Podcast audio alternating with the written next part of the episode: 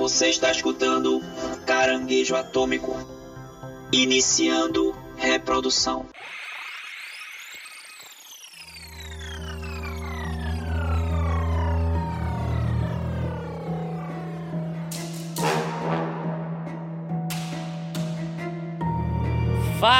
Fala galera! Está começando mais um caranguejo atômico. Sim, o primeiro caranguejo atômico de 2023 sobre games. E sim, também o primeiro Caranguejo Atômico podcast com convidados de 2023. Eu sou Guilherme Gomes e há um ano atrás a gente tava conversando, com, inclusive com esses nossos convidados, sobre uma das maravilhas dessa cross-gen, né? Geração Play 5, Play 4, Xbox é, One, Xbox Series X e, e, tudo mais, PC também. PC não, não conta que é sempre, mas estávamos falando sobre essa obra-prima da From Software que se chama Elden Ring. Eu estou aqui com meus amigos. Paulo Silva e sim, meus amigos. Um ano para amadurecer o que já estava bom e madurinho só faz ficar melhor. E aquele gostinho apurar pra belezura, inclusive com novidades chegando por aí no futuro próximo, quem sabe. Exatamente, exatamente. E hoje o Caranguejo Atômico recebe com muito carinho, muita satisfação, muita alegria a galera do Ohio Podcast. E aí, galera, se apresentem aí. Yo, Minasan! Eu sou o DJ Santiago, DJ e apresentador de eventos de anime, e sou o criador e cabeça do Ohio Podcast. Quero agradecer aos amigos do Caranguejo Atômico pelo convite. Foi muito bom o último episódio que a gente gravou sobre Souls-like, né? Caraca, já tem uhum. um ano, né? Tem muito tempo, cara. Rápido, rápido. E hoje a gente vai bater um papo muito legal sobre esse que, para mim, é um dos melhores jogos já criados de todos os tempos. Saudoso Olha. Elden Ring. É isso aí, amiguinhos. É um prazer estar aqui com, nós, com a galera do Caranguejo Atômico. E como o Santiago falou, há um ano atrás estávamos também na mesma mesa falando sobre Souls-like, esse gênero que é apaixonante, que eu tô sempre entusiasmado para falar sobre. E eu confesso que de lá para cá a minha lista de top Souls-like mudou por conta de Elder Ring. E para quem não me conhece, eu sou o Jean Carlos, sou também lá do Ohio Podcast. Não consumo só anime, também consumo outros tipos de mídia, como por exemplo videogame. Então é isso aí, vamos lá. Vamos bater um papo e tamo aí. Então é isso aí, galerinha que ainda não escutou esse podcast que a gente participou sobre a saga Souls ali no Ohio Podcast, já corre e vai descobrir o podcast dos caras que é maravilhoso, tem nossa participação lá e outros diversos episódios muito bacanas para você escutar e se divertir, beleza? E aqui no Caranguejo Atômico não é diferente, porque toda semana temos episódios bonitinhos para você escutar no Spotify, no Deezer, no Google Podcast, no Apple Podcast, no Castbox, no nosso site caranguejoatômico.com, que tem todos os episódios lá também, e nas nossas redes sociais, né, Paulinho? Que são. Exatamente, o nosso Instagram, arroba Caranguejo Atômico Podcast, o nosso Twitter, arroba caranguejoat, a nosso Twitch que temos lives quase todos os dias, twitch.tv barra caranguejo atômico, tem também nosso YouTube, youtube.com barra caranguejo atômico, enfim, a radioatividade atômica se espalhando para todas as plataformas.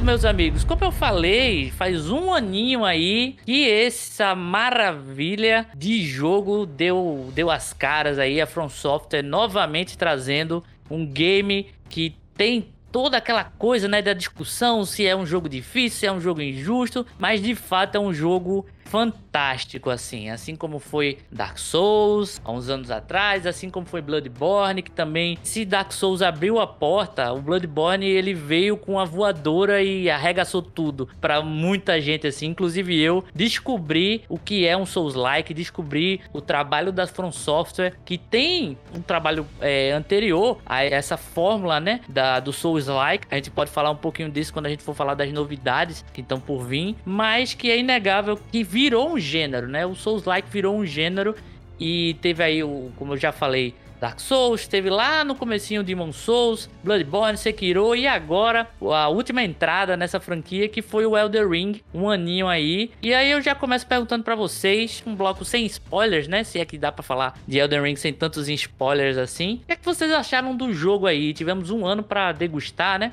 É, lá no podcast do Ohio eu acabei dando as minhas primeiras impressões porque tinha recém lançado o Elder Ring e eu não tinha pego para jogar nem nada, mas agora eu posso dizer que eu fiz pós-graduação no jogo, platinei o jogo e tudo. Passou um ano aí pra gente poder conhecer, desfrutar e estudar, por que não a palavra estudar, esse universo criado aí pelo Miyazaki e pelo também criador de Game of Thrones, o J.R.R. Martin, né? Eu sempre esqueço qual é a sigla. É, J.R.R. Martin. O que é que vocês acharam aí desse um ano de Elden Ring em nossas vidas? Elden Ring entrou na minha vida no dia que eu saí de férias do trabalho, então. ah, ah, maravilha. Cara, eu já tinha comprado na pré-venda. Eu já tava num hype muito grande pra Elden Ring, muito grande. Fazia anos e anos que um jogo não me dava essa, essa gana de você, caraca, vai lançar, falta dois dias, sabe? Eu comprei Sim. na pré-venda, fiquei contando os minutos e, cara, platinei o jogo em 14 dias, mano eu acordava. Caramba! Cara, eu acordava, tomava café, minha esposa saía pra trabalhar e eu ficava 8, 9 horas vidrado, igual um cracudo assim, ó, cadeira. É, ou seja, não foi só férias do trabalho, foi férias da vida também, né? Cara, foi. Com certeza das... vai ter algum gamer hardcore e vai falar, poser, platinei em dois dias, tá ligado? É. é só você não dormir, não ir no banheiro. É, de cabeça para baixo e no volante, sei lá. Não, depois que vai... teve gente que platinou no tapete lá de dança, eu não duvido de nada. É verdade. é verdade, verdade. Então, cara, para mim o Elden Ring, é, ele veio nesse momento que eu tava. Eu pude me dedicar ao jogo, né? E já é um gênero que eu já gostava, como a gente bateu um papo no, no cast já citado sobre Souls-like. É um jogo que, mesmo que a, eu recomendo para as pessoas que, mesmo que a pessoa não goste do gênero Souls-like, o Elden Ring, ele mais do que os outros antecessores, ele consegue ao meu ponto de vista, de uma certa forma, quebrar a bolha, sabe? Porque ele tem, claro, toda os clássicos, as mecânicas clássicas de, de um, de um Souls-like, mas ele é muito mais do que um Souls-like, sabe? Mesmo até por ser mundo aberto como de uma forma, eu acho que quase nunca antes vista, né, antes dele. Então, cara, para mim é, é demais, cara, é demais. Jogão, jogão. É, é, completando o que o Santiago disse, eu, eu concordo que o Elden Ring, ele, ele é o diferenciado por conta do seu mundo aberto. O uhum. seu mapa, o seu mundo aberto, eu acho que o jogo que mais próximo chega disso, que fica pau a pau, é o Breath of the Wild. Esses jogos, eles trouxeram, trouxeram o mundo aberto de uma forma, assim, que tava muito, na minha opinião, assim, saturado. Por exemplo, eu amo o Horizon. É, eu, tô, eu tô usando o Horizon sempre porque foi o último jogo de mundo aberto que eu joguei. Uhum. É, eu amo Horizon, é, porém, chega uma hora que fica para mim, fica maçante aqueles inúmeros pontinhos no mapa, tantas coisas para você fazer e muitas delas é até repetida. No Elder Ring você não tem isso. A cada região é uma novidade, sabe? Desde você pegar um elevador e descobrir um, uma cidade totalmente nova, as surpresas que você encontra através de um, tipo, um, um chefe aparece do nada, um monstro aparece do nada, assim, sem você menos esperar. Então isso no mundo aberto é, foi incrível. E eu, diferente do Santiago, eu tive a oportunidade de jogar Elden Ring, assim,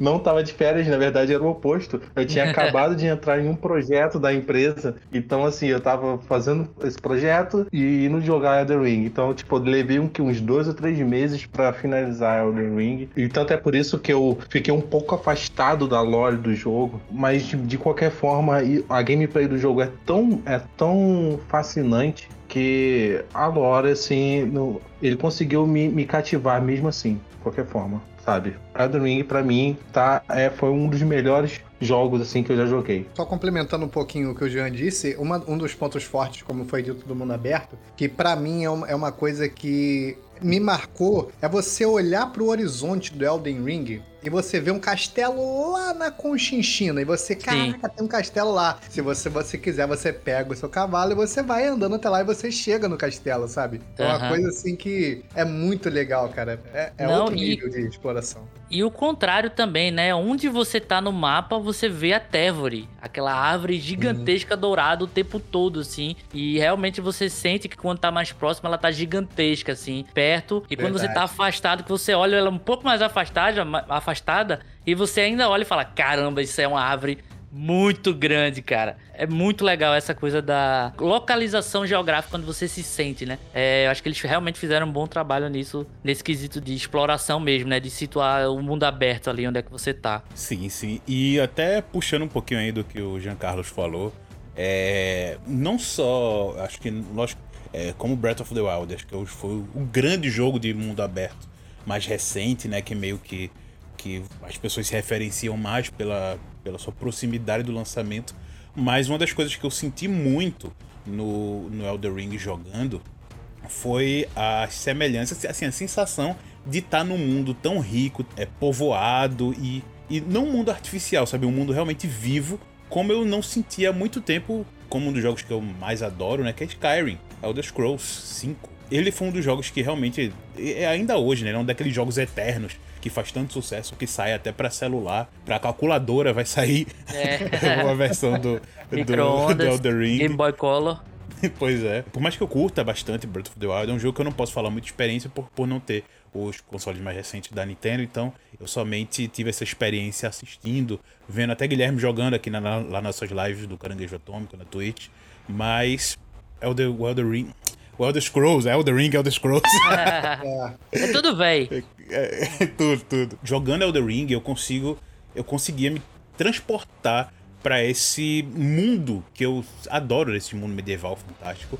E ele já trouxe. Conseguiu trazer essa- esse equilíbrio perfeito de um bom jogo de mundo aberto, que a gente já tem vários exemplos aí desses grandes jogos e que poucos assim se destacam tanto e Elder Ring já chegou sendo um desses, né, que se destacou bastante e trazendo toda aquela lore pesada e bem bem densa, né, que um jogo Souls da From Software tem.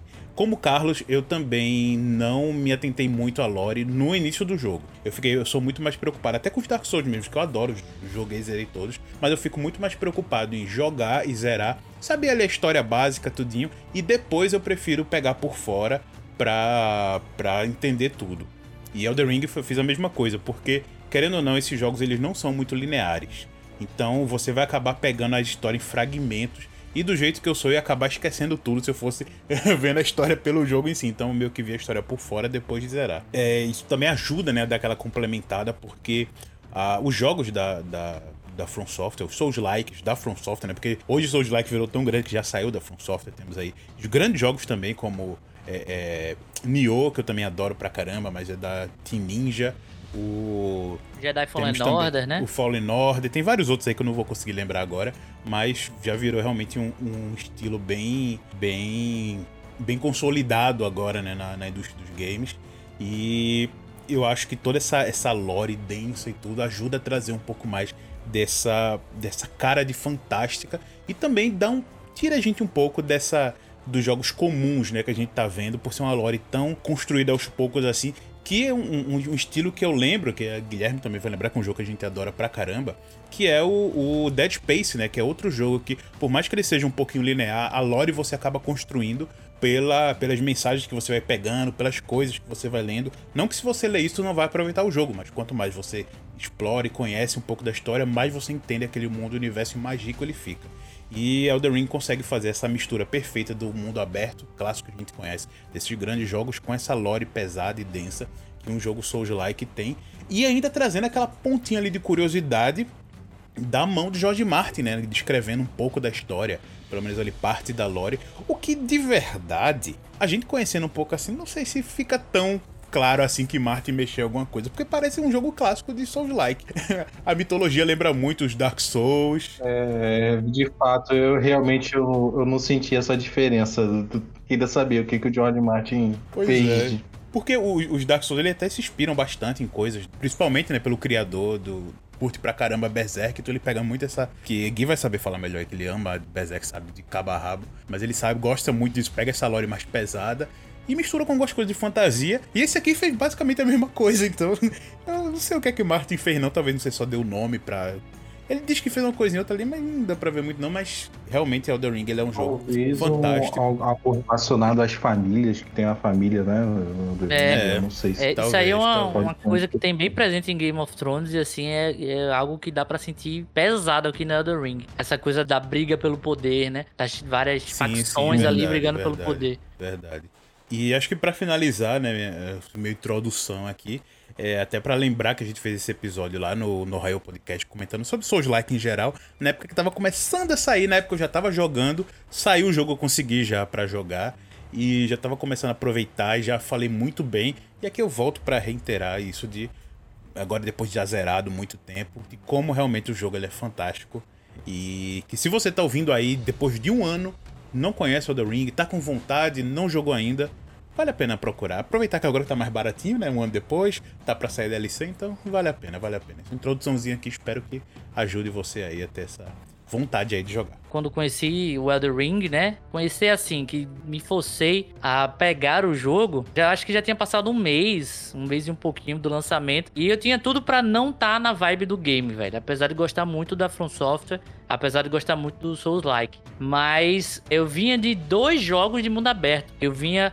do, do Assassin's Creed Odyssey, que é maçante, não é massivo, é maçante e vindo o Horizon Forbidden West, que é maravilhoso, mas é, tem toda aquela carga de exploração e tal. Apesar dele ter aquela HUD, aquele mapa poluído, ele é uma exploração muito mais tranquila, muito mais tranquila, acho que é tranquila é mesmo a palavra certa para se usar de navegar, né? O mapa é, ele é grande, mas ele é conciso assim, ele consegue ir pros cantos muito muito facilmente. É, e aí eu peguei o Elder Ring logo na sequência, cara, pensando que eu ia encher o saco de, de explorar e, e procurar as coisas. E não foi isso que aconteceu. Realmente, é, o jogo ele traz essa coisa da exploração, é uma renovação na franquia Souls, né? Que querendo ou não, você tinha uma liberdade de ir para vários lugares, mas era dentro de um labirinto com corredores.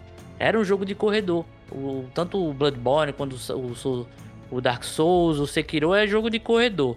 E o Elden Ring não, ele realmente ele dá aquela possibilidade de que, velho, se você quiser ir em linha reta pro objetivo, você pode. Você vai zerar. Principalmente em New Game Plus, assim, que você tá bem mais forte, você pode é, fazer os finais necessários para platinar se você quiser em poucas horas, assim. Eu, foi o que eu fiz, inclusive. Eu zerei o jogo todo, explorei tudo, fiz o New Game Plus para fazer os finais certos para poder é, platinar. E dá para fazer isso tranquilamente. Mas o jogo permite essa exploração gigantesca, assim. Vou me permitir discordar de vocês quando vocês falam que a, a grande coisa que enche esse, esse jogo de novidade tudo é, é, a exploração, é o fato de ser mundo aberto. Concordo, eu acho que ela é, é gigantesca e magnífica, realmente dá para ficar nesse mundo por muito tempo, mas é essa exploração e esse mapa não funcionariam se não tivessem ali de mão dadas com uma história genial. A história de Elden Ring é simplesmente fascinante, cara. E eu digo isso até uma pessoa que não gosta de videogame, que quer pegar. Eu sei que o estilo de jogo, a dificuldade de jogo, é, as características mesmo de como funciona é, os jogos da From podem afastar o público. Eu entendo totalmente, assim. Eu sou fascinado, mas eu entendo que não, não curte pegar para jogar. Mas se você é fã de fantasia, fã de um universo fantástico, e gosta de uma coisa mais, mais pesada, não de, de violência nem nada, mas de uma narrativa um pouco mais densa, corra atrás de, de canais do YouTube que falam de Elder Ring. Das outras obras do, do Souls-like também, do o catálogo aí da From em relação a, a, a, esses universos, mas Elder Ring simplesmente ele é a melhor história dentre todos esses jogos, cara. Não sei também até que ponto foi a influência do Martin na, na narrativa desse, desse game. É, mas para mim ficou muito evidente essa coisa da, da guerra de facções mesmo, né? No caso, os semideuses ali é, brigando pela, pela, pelo Elder Ring, né? Pelo, pelo símbolo do poder desse universo que é, é o símbolo do Elden Ring, né? E eu vou abrir um parênteses aqui para o pessoal que está escutando e acha que a gente vai dar uma aula sobre a lore e essas coisas todas. Não faremos isso pelo simples motivo de que não dá tempo. Esse podcast teria que ter mais de 24 horas pra gente falar de tudo. É verdade. E também porque a graça desses jogos é você descobrir e, e, estudar mesmo. Eu acho que a palavra, eu vou sempre focar nisso. É estudar sobre esses universos. Estudar, estudar sobre Bloodborne, sobre Sekiro, que é uma história um pouquinho mais tranquila, mas é, dá para pegar e é, é, vasta, né? Dá para pegar e passar um bom tempo estudando Dark Souls, Demon Souls. Mas o Elder Ring, cara, se tivesse um livro do Elder Ring, ia ser a coisa mais linda do mundo, velho. Porque a história é simplesmente fantástica. E quando você tem um, um mundo que reflete essa narrativa em objetos, em regiões, em personagens, tudo fica muito melhor. Não tô falando que os outros jogos da From não faziam isso, eles fazem de maneira incrível. Só que o Elder Ring, ele eleva isso à décima potência e tem a questão da exploração. Você pode passar por uma área que, na verdade, você pode deixar de passar por uma área, sei lá, Kaelid. Kaelid é uma das áreas que são opcionais do jogo. Você pode zerar o game sem passar perto de Kaelid, mas lá tem uma lore tão grande que fala sobre a Batalha dos Irmãos, é, quem estava lutando lá, por que aquela terra ficou daquela cor, por que aqueles personagens estão daquela forma naquela região, e tudo isso conversa com toda a lore principal do, do game. O jeito que se conta essa história, ela não necessariamente ela vai te mostrar, mas vai estar tá ali na modelagem dos personagens, vai estar tá ali em descrição de item, não vai ter um NPC que vai te falar tintim por tintim o que está acontecendo, mas a história é viva lá dentro. Assim como o Paulo falou, Dead Space, para você entender tudo, você tem que ler as coisas, você tem que prestar atenção. É, Bioshock faz isso com maestria também. Ela, ele não pega na sua mão para contar a história, mas a história ali do, do, do 1, né, de Rapture, tá nas paredes, tá no pôster, tá na propaganda, tá no, no cadáver, tá em tudo. Então, para mim, o que me deixa mais fascinado e o que realmente torna esse jogo fantástico é o cross-mídia que a From Software faz. Mas não cross-mídia de assim, ah, vai ter anime, vai ter mangá, vai ter filme, vai ter jogo. Não. O cross-mídia de que para essa história permanecer viva e ser compreendida, as pessoas têm que conversar, feito o que a gente tá fazendo agora, e tem que estudar sobre ela. Fora do jogo. Eu até gravei um vídeo pro nosso YouTube sobre isso, que a beleza do Elder Ring, dos jogos da Soul, assim, mas novamente o Elder Ring é excepcional nisso é justamente isso, é você buscar informação, estilo ET Bilu mesmo, procure conhecimento sobre, as, sobre isso. E, e que você vai ver que é muito além de um jogo, cara. Se você quiser não jogar o Elder Ring, eu lamento, mas você pode só conhecer a história e você vai ficar fascinado igual, velho. É, concordo, concordo plenamente com você. É, para as pessoas que gostam de, do gênero de RPG, né, num geral, não só o RPG games, como RPG de mesa também, que também é uma outra forma de se contar histórias. O Elden Sim. Ring é, é, um prato cheio, cara, porque você tem a história linear central, né, da, da Tervore, de, dos irmãos ali principais, mas como você falou, a, até os NPCs de, de Elden Ring tem um background, tem uma história que, que te cativa. Quando você descobre ali o porquê do, do festival do Radan, né? Toda aquela história ali de Kaelid, entre outras muitas que tem no, no, no, Elden Ring, você vai cada vez ficando mais fascinado e querendo saber mais. Aí aparece um outro NPC, aparece... quando você vê a Honey pela primeira vez, uhum. que ela toda azul, com aquele olhar lindo, tá meio noturno, que é, realmente é, é, ela é inspirada na lua, né? E, uhum. e, você, caraca, essa, que NPC é essa? Por que, que ela tem esse olho desse jeito? Você já fica louco para descobrir, você acaba cada vez tá querendo se aprofundar mais, né? Então, é. é complementando aí o que você disse, realmente, para quem gosta de, de, de história, não, mesmo que não goste muito do gênero Souls-like, mas gosta de uma história boa e bem contada, com detalhes, Elden Ring é um prato cheio, cara. E aí, eu queria já aproveitar e perguntar para vocês, né, que vocês acham que Elden Ring é o melhor jogo da From Software? Olha, é, é difícil. Porque o, o páreo, o páreo é complicado. É complicado. São muitos títulos de peso, mas para mim, pessoalmente, eu, DJ Santiago, Elden Ring para mim é o melhor jogo da From Software até o momento. Tá? Se tornou o meu Souls-like preferido. É, pra quem escutou nosso último cast conversando sobre Souls Like, sabe que o meu, o meu preferido é, é o 2. O Dark Tamo Souls junto. 2, né, em primeiro lugar. Mas ele foi. ele- é, tá? Mas ele foi ultrapassado pelo Elden Ring. Então ele agora tá em segundo e o Elden Ring tá em primeiro. Porque realmente a- ele chegou num nível que, que até então não tinha sido visto, sabe? Tanto como todos os tópicos que a gente já citou. Então, pra mim, ao meu ver, é sim o melhor jogo da From Software. Até hoje, dia 3 do 3 de 2023, Elden Ring pra mim. Olha, caramba, velho. Profético o podcast aqui. O dia que a gente tá gravando, né? Não vai ser o dia que vai lançar, mas. É, mas pra mim é, é, é o top da, da From Software. Não sei se vocês concordam. Todos os jogos que a, que a Souls Like, que a From lançou, eu adoro todos, mas eu concordo com o Santiago. Elden Ring foi. Sabe por quê? Porque o Elden Ring ele pegou tudo que a From Software aprendeu e, e aperfeiçoou nesses anos e colocou em Elden Ring com o mundo aberto, né? E, Aham. e você tem você tem vários elementos, você pode reparar que tem alguns elementos de outros jogos que eles aplicaram em Elden Ring. E o jogo foi feito com tanto, com tanto carinho, com tanto detalhe, que não tem como você não se apaixonar. E digo mais, ele foi um jogo que passou da bolha, ele furou a bolha. Pessoas que não jogavam, não jogaram Souls-like, teve a chance de, teve o interesse em jogar pela primeira vez através do Elden Ring. Isso você vê relato de pessoas na internet que não jogavam Souls-like.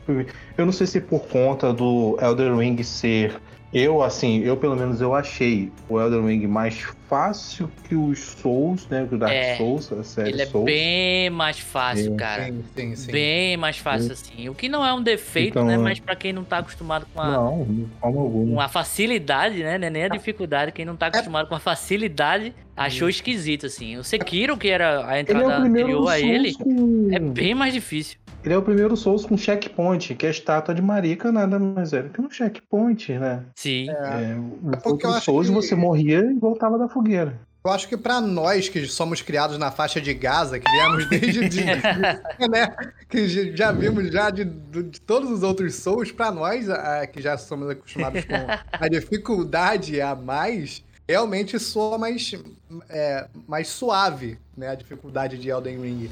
Mas pra quem não é acostumado com o, o- o gênero Souls-like, mesmo assim ainda vai sentir a dificuldade é, que é clássica da, da- de todos os, os, os Souls, né? Sim, sim. É, é, é aquilo, né? Acho que as opções que o, o Elder Ring dá é que ele permite você ter opções muito mais fáceis do que os outros, né?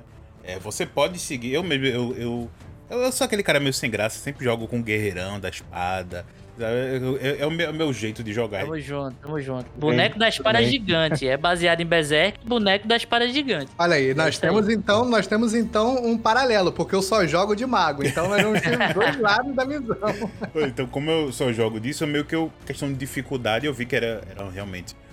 Tinha muito mais. é, é, não só pelo checkpoint, né, mas eu acho que por, pela exploração ser muito mais ampla, você podia pegar acessórios e itens melhores logo no começo do jogo. Que inclusive foi, eu peguei uma das espadas mais fodonas lá, que é de sangue e, e um efeito de sangramento. Logo no, com- na- no começo, não, mas. Logo é, uns no 20% começo, é. de jogo eu já peguei. É, logo no começo. Não, menos, Não, menos. não- é porque no meu caso, eu, menos. como eu tava descobrindo, eu, eu não sabia. Eu fui descobrindo aos poucos, então com 20% de jogo foi que eu consegui pegar ela e fiquei o resto do jogo todo. Mas, ah, mas lógico, depois se eu soubesse mais, se eu tivesse jogado agora, eu já saberia e poderia pegar, tipo, com 10%, 10 de jogo, acho que eu já conseguiria ter pego. Mas, é, é, então desce um pouco dessa liberdade, né, que dá essa facilidade.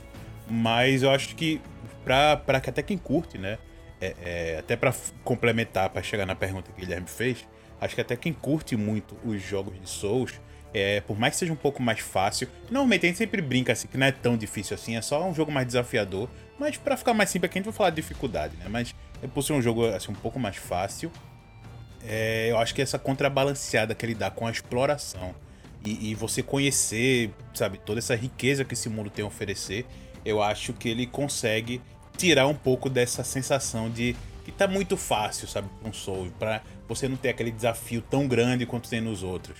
E isso acaba sendo uma, uma exploração muito melhor, muito mais divertida do que talvez se fosse um jogo mais linear. Ah, Mesmo você podendo ter pego essas, é, ter acesso a itens maiores mais, mais cedo no jogo, o que dá essa facilitada. Mas sobre ele ser. É, se eu acho, se achar que ele é o melhor ou não, cara, o que Carlos falou para mim aí é o que eu penso. Que ele conseguiu pegar todas as coisas boas que ele já fez até agora na sua trajetória da From Software, conseguiu colocar aqui, melhorando, pegando referências de outras coisas e colocando esse mundo aberto que no meu caso eu sou tão apaixonado.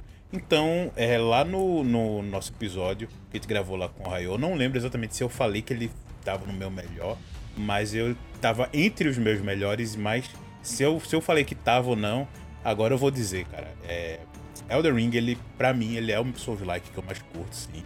É, é, pra mim ficou no rank Elder Ring, Dark Souls 2 e Dark Souls 1, porque tirou o Bloodborne da terceira lugar, infelizmente. Que absurdo, porque... que absurdo! Pô, eu gosto muito mais da medieval, fantasia medieval, não tem por onde correr, velho. E, cara, eu sou apaixonado por fantasia medieval e botando isso no mundo aberto de forma incrível, rico. E, cara, um jogo super competente, velho, porque né, ele lançou no comecinho meio bugado, mas eram bugs tão bestinhas que não atrapalhavam em nada na sua jogabilidade. Comparado ao, ao lançamento de Cyberpunk, ele veio Nossa, nível Deus. Mas aí não é parâmetro. é, não, é. Não é parâmetro pra nada. Não, falando em lançamento, ele roubou os holofotes de Horizon. Sim. Na verdade, o Horizon tem culpa nisso, porque os caras, porra, os caras não são inteligentes para lançar o, o, o, botar uma data decente pro jogo, né? Pois só querem lançar quando, tipo, tá perto de Zelda, tá perto de, de Elden Ring, aí tão de sacanagem, né? Uma empresa que se chama de Guerrilha, as táticas dela tão horríveis, viu? Porque. Ué. Porque cometeu dois erros nos dois games principais dela, pô. Não, é... E, e pra piorar. Muita burrice ficava chorando na internet, culpando a culpa é do Elder Ring, que as pessoas não entendem. Meu filho, se você botou o jogo, fez uma estratégia errada, o problema é seu, meu querido. Ninguém tá é. dizendo que seu jogo é ruim, só que ninguém quer jogar porque tem um jogo melhor. É só isso. é só isso. é simples. Eu fui jogar Horizon agora o Forbidden West. Fui jogar agora, sabe? Eu quis jogar Elden Ring de qualquer jeito. Sim. Sim. Inclusive, temos episódio aqui no Caranguejo Atômico do Horizon Forbidden West aí. Corram pra escutar depois desse aqui. E depois do, do Ohio também, né? Não, não, não deixar vocês pra trás, não. é curioso, velho, porque vocês acabaram de me ver fazendo quase uma dissertação de quanto eu amei jogar esse jogo. Mas para mim, Elden Ring, ele tem uns pequenos pecados, assim, sabe? Eu não vou nem falar da questão da facilidade de jogo, porque foi uma escolha mesmo. Talvez foi decisão da, da própria empresa para poder atrair um público maior. Assim, ah, é um jogo difícil, mas dá para bater, sabe? Acho que tem, tem chefes nesse jogo que são um dos mais difíceis da, da From até hoje, assim, tá ligado? Inclusive no Malenia. começo, assim, é Malenia, vamos falar dela daqui a pouco. É, mas o próprio Godric lá no começo, ele, cara. Ele pra mim é o mais, foi o mais difícil do jogo. Malenia foi super tranquilo. Ele pra mim foi o mais Malenia difícil, cara. Ele pra mim foi o mais difícil. Apanhei muito na Malenia, mas assim, é, o Godric foi aquele primeiro contato para mim. O Godric seguido do. Seguido não, né? O Godric que vem logo depois do. Não, Godric não, Morgoth. É o Margit, é o Margit, né? Que é o disfarce dele. Sim. Que ele não tá se disfarçando, ele tá igual, mas tudo bem. É o Lori. é o Margit e logo depois o, o Godric, que pra mim foram completamente pesadelos, assim, porque é, fazia, sei lá, não sei quantos anos que eu não jogava Sekiro. E tudo bem, eu joguei o, o, o Fallen Order, né? O Jedi Fallen Order, que é o, um Souls-like também. Mas ele é muito mais tranquilo. É muito, muito, muito, muito mais tranquilo do que qualquer jogo da From. Então, para mim, me acostumar com aquele peso do personagem, porque querendo ou não, é o Bloodborne e o Sekiro, eles vêm de personagens um pouco mais leves, de desvio e tal. E até eu me acostumar com o peso do personagem em Elder Ring levou um tempo, mas é aquilo que a gente sempre fala, né, Paulo? É curva de aprendizagem, cara. Para tudo na vida. É você ter a dificuldade e você vai aprendendo como resolver aquela problemática. E no Elder Ring não foi diferente. Mas para mim, o Elder Ring ele comete um pecado, dois na verdade, que é a sua repetição de boss, cara. Tem bosses assim, eu posso citar o God Skin, né, que são aqueles aqueles bichos amarelos, é, amarelos não, aqueles bichos brancos que tem a versão dele gordinha e tem a versão dele magrinha que se estica, né?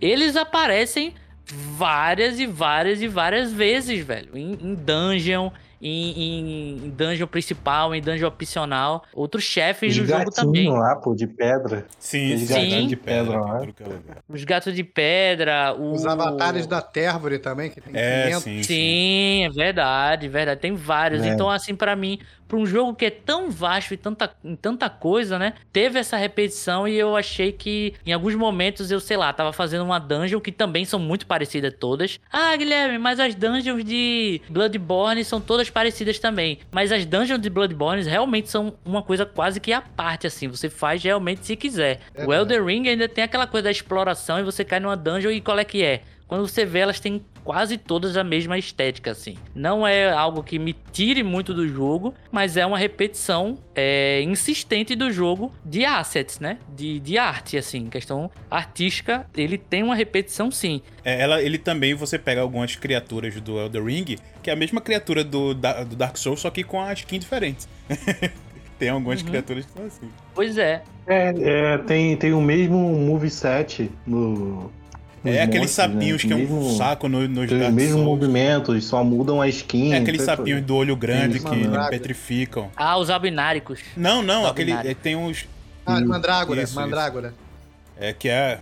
Não, porque eles são. Se eu não me engano, eles são uma, uma raça do- dentro dos albináricos ali, tá ligado? Eles são considerados. Se eu não estou enganado, tá? Minhas aulas com Vaat, não sei o que, do YouTube. Vaat Vidya. Cara, esse cara é a bíblia do Souls-like no YouTube, assim. Eu vejo muitas coisas com ele. É gringo, né? É, gringo, é. É maravilhoso, cara. Dá pra, dá pra até escutar como se fosse lo-fi pra dormir, porque a voz dele é macia pra caralho. Apesar de tudo, eu ter amado o Elder Ring, cara, o primeiro amor é o primeiro amor, né, velho? E Bloodborne, pra mim, foi o primeiro contato que eu tive com Souls-like, foi o primeiro contato que eu tive com essa narrativa não objetiva, digamos assim, não direta, e, e a jogabilidade fantástica. E Bloodborne tem umas repetições, assim, aqui e ali, mas pra mim ele ainda é impecável, assim.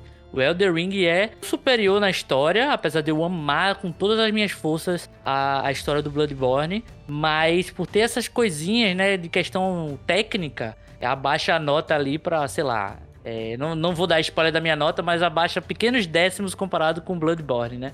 Pra mim, pra mim, ainda é o melhor jogo do PlayStation 4, é o Bloodborne. Até hoje. Então, pra mim, Elder Ring eu acho que ficaria no segundo lugar dessa vez, cara. Eu acho que Elder Ring bateria o Sekiro, sim, na minha lista, porque o Sekiro ele é muito bom, mas ele é muito direto ao ponto, assim. Tem aquela graça de você se degustar com a história dele, mas ela é, você entende tudo que tem que entender naquele game. Não fica aquele gostinho de você tentar decifrar coisas que não foram ditas, sabe? É, Tanto que o jogo nem recebeu DLC, cara. da- O Sekiro, se eu não tô enganado, ele não recebeu DLC. Acho Não, que foi o único da recebeu. From que não recebeu. De todos os jogos da, da From, Souls-like, o Sekiro é o que mais diferencia entre eles. Sim. Porque ele é muito mais voltado pra ação do que pra RPG. Eu não considero ele RPG, eu considero ele um Souls-like de ação mesmo, Também. propriamente dito. Porque, é, vamos supor, você chega na- num, num boss no, na, na Malenia, por exemplo, e você, o Elder Ring, ele te dá opções de você mudar o seu set, mudar seu- seus equipamentos, criar uma estratégia nova. No Sekiro, não. No Sekiro você é um shinobi e você vai ser um shinobi. E Sim. você não tem como upar também ele. Você, você tá morrendo por conta das suas habilidades. Não tem como você subir aquele HP, subir. Então, pra mim, o Sekiro, ele é o mais diferente, assim, do todos os jogos da From. E, e eu meio que, até pra finalizar aqui, fazendo até uma defesa pra From Software, no caso aí de Elder Ring, sobre repetição. Realmente tem alguns inimigos que se repetem em várias situações. Mas eu não, não acho, pra mim isso não foi um defeito. E principalmente vendo aqui dando uma olhadinha, porque eu já sabia que tinha bastante. Porque realmente o mundo, ele é bem vasto, então você tem, por mais que alguns inimigos se repitam, tem tanta coisa que é, acho que um dos motivos de se repetir é isso, é o tamanho do jogo. Porque vendo aqui, o jogo tem mais de 140 inimigos diferentes. É, só que é tanta coisa, lógico que às vezes o inimigo pode ser um caranguejo, é um pássaro, é um pinguim, essas coisinhas assim, mas são criaturas diferentes, que têm movimentos diferentes. Então, sim, uma coisa ou outra eles já acabaram reciclando do, do, é do Dark Souls e tal. O que eu tava falando do sapinho do olho grande é o basilisco, no, no caso do Elder Ring, né? que é aquele sapo que tem uns olhão, é uma, uma salamandra, é um um anfíbio aí. Se vocês não ficaram ressentidos em matar seus semelhantes, caranguejo lá, gigante lá, caranguejo atômico de Elden Ring. Olha, não, sabe por quê? Lógico, quando não precisava, eu não, eu não tinha problema em não matar, não. E que, que também é famoso nas Souls, né? Tem no Dark Souls. Tem, né? tem, exato. Voltar É. Engraçado é que eu fiz eu gerei o The Ring todo em live, então fazia até muita piada quando eu aparecia os caranguejos e tal. Mas esses cabos eles mais me enchiam o saco. Porque tinha hora que tinha um inimigo forte, mas tava perto de um laguinho ali. Vinha esses filhos da mãe encher o saco. Aí é, eu ficava. Tem hora que eu sentia raiva, mas. remorso eu não, não cheguei a ter tanto. Não. No começo eu tive, mas depois tava enchendo tanto saco que vai, morre de vez. a repetição pra mim foi. tá perdoada nesse, nesse quesito. E eu, como eu disse, eu não senti, eu nem sim, senti. sim, não, não é algo que. É, não é algo que destrói o, o game, não, sabe? Mas é algo perceptível, assim. E eu tava vendo aqui o sapo que tu falou, Paulo, realmente não é o personagem que eu tava falando, não. Eu tava falando daqueles bichos do oião É, cabeçudo que tem as albináuricos. É, que ficam faz, dando estrelinha, sabe? Ataca dando estrelinha, assim. Eles são os É maravilhoso. capoeiristas da Elden Ring. É. pô. Né, que, que é engraçado que você chega ali na, na zona deles acha eles super engraçados. Depois, quando você chega no inferno, você fica com medo daqueles porra, velho. Aqueles bichos ali bota medo, velho. Que eles começam a soltar uns espinhos ali, Inclusive, fica complicado. Eu cheguei a usar é, é, por algumas vezes o summon deles, que a gente consegue Sim, summonar sim, eles pra sim. lutar. E eles são legais porque eles ficam dando estrelinha e fugindo do, quando toma ataque. Então foi legal na, na minha play.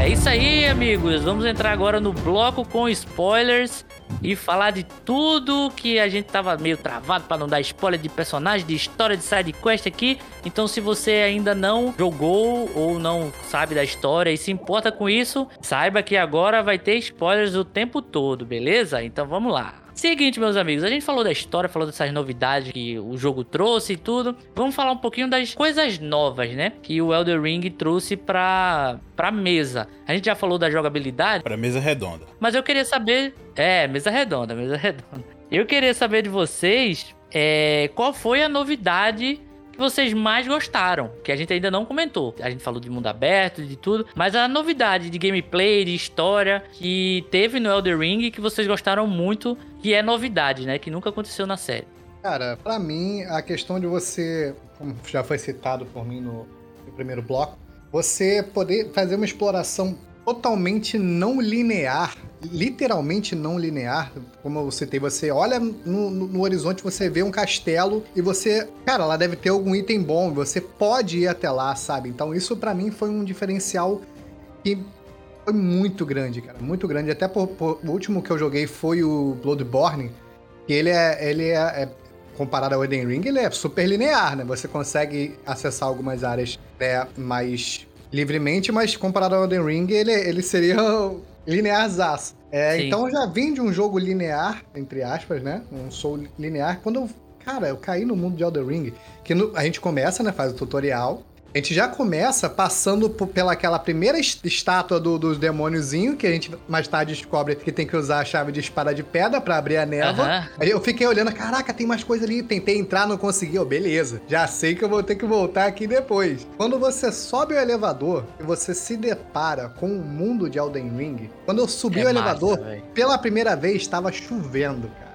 Eu olhei, eu, nossa, meu amigo, e a Térmore lá atrás, brilhando, meu Deus, Kami-sama, me salva!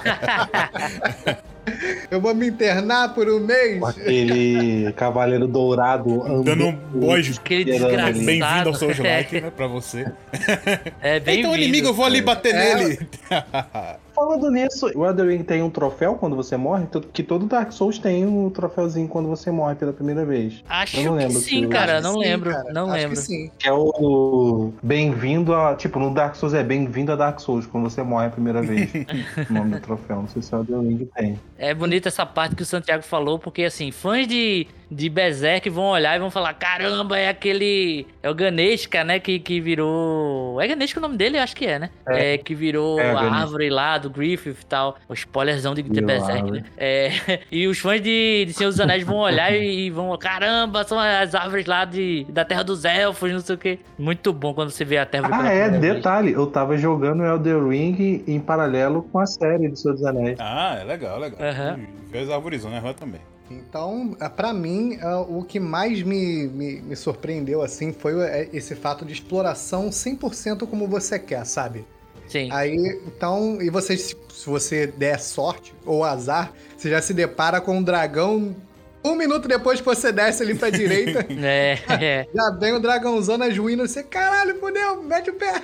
Eu fui pra lá e ainda tava sem cavalo. Mano, foi muito louco, muito louco. Então, cara, mundo aberto pra mim foi o que me ganhou mais de cara, assim. Então, cara, a, a novidade, obviamente, foi o, o, o mundo aberto de Elden Ring, o quanto ele é bonito.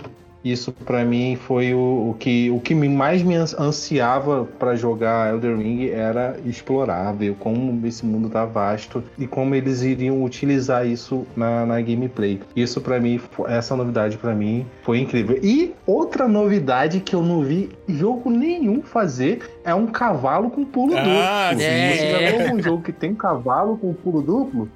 Nenhum É, jogo tem cavalo com pulo duplo, meu amigo. Pô, é, Skyrim tem cavalo que sobe parede, Elden né? Teve. E esse também é uma novidade. Tem cavalo que sobe parede. O cavalo sobe parede ah, é? Não, Não, é porque sabia. o jogo tem, é antigo, né? Então, tipo, você consegue, às vezes, uma parede totalmente reta, às vezes o cavalo consegue subir.